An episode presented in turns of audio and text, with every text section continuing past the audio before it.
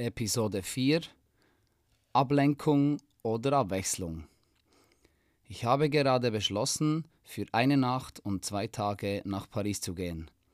Fünf Stunden später sitze ich schon in meinem Lieblingscafé und überlege mir, wieso ich das Verlangen gehabt habe, vorzugehen. Ist es, um mich aus Angst vor Repetition im Alltag abzulenken, oder ist es, weil mir die Abwechslung gut tut?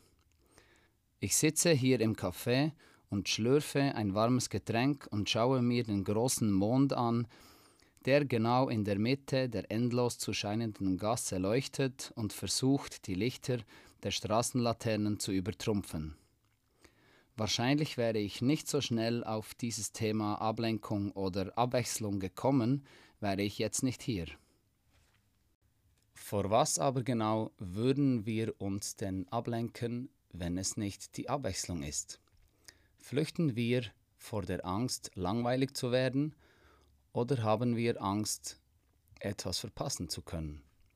Ist es, weil die Komfortzone, die wir selbst für uns kreiert haben, uns einnimmt in der Möglichkeit, Unkomfortables als Negative zu werten? Ich habe mich nach dem warmen Getränk zurück auf den Weg ins Hotel gemacht um in dem Hotelrestaurant einen alten Freund zu treffen, den ich seit sechs Jahren nicht mehr gesehen habe. Wir haben uns in New York kennengelernt und uns immer wieder mal getroffen, wenn ich in Paris arbeitete. Nun, nach sechs Jahren hat man sich viel zu erzählen. Wir reden und lachen und tauschen die vielen gelernten Werte aus, die wir uns angeeignet haben. Im Austausch mit ihm bereden wir das Thema Komfortzone, und wieso wir sie manchmal als unser eigenes Gefängnis gestalten. Wir kommen zum Schluss darauf, dass es symbolisch um Frequenzen geht. Um die Frequenz mit dem normalen regelmäßigen Takt, also die Komfortzone oder der Alltag, brechen zu können, braucht man die Möglichkeit, auf eine andere Frequenz zu kommen. Um der Standardfrequenz Platz zu geben, muss man ihr den Takt verlangsamen, so dass auch wieder neue Zwischentakte oder sogar Rhythmen Platz haben. Dies funktioniert bei vielen Leuten gut mit der Flucht aus dem Alltag. Um es etwas auf den Punkt zu bringen, würde ich sagen, es ist gesund für den Geist, wenn man seine Komfortzone herausfordert. Am besten gelingt dies an einem Ort, wo der Rhythmus ein anderer ist. Ein Ort, wo man halt nicht auf Gewohnheiten zurückgreifen kann und auch nicht will.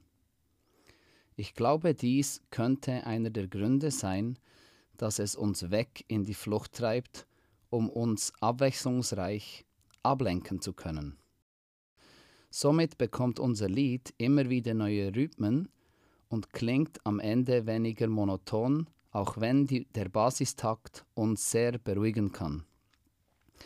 Wenn wir also unsere Komfortzone challengen, kann dies die positive Eigenschaft haben, mit sich selber weiterzukommen und sich neue Werte anzueignen. Ich selber wende immer den Trick der Belohnung an. Wenn ich etwas tue, das mich aus der Komfortzone bringt und mich herausfordert, kombiniere ich dies mit einer Belohnung. Somit motiviere ich mich selber, dies immer wieder zu machen. Hier ein Beispiel.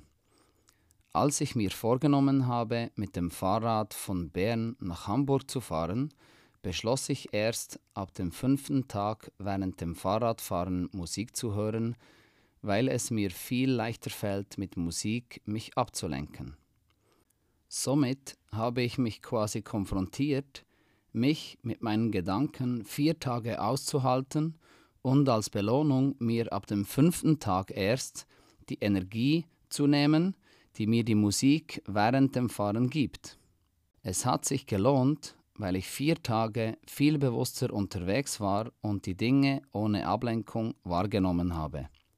Ich finde, sich selber zu belohnen ist das Coolste, wenn man herausgefunden hat, was einem gut tut.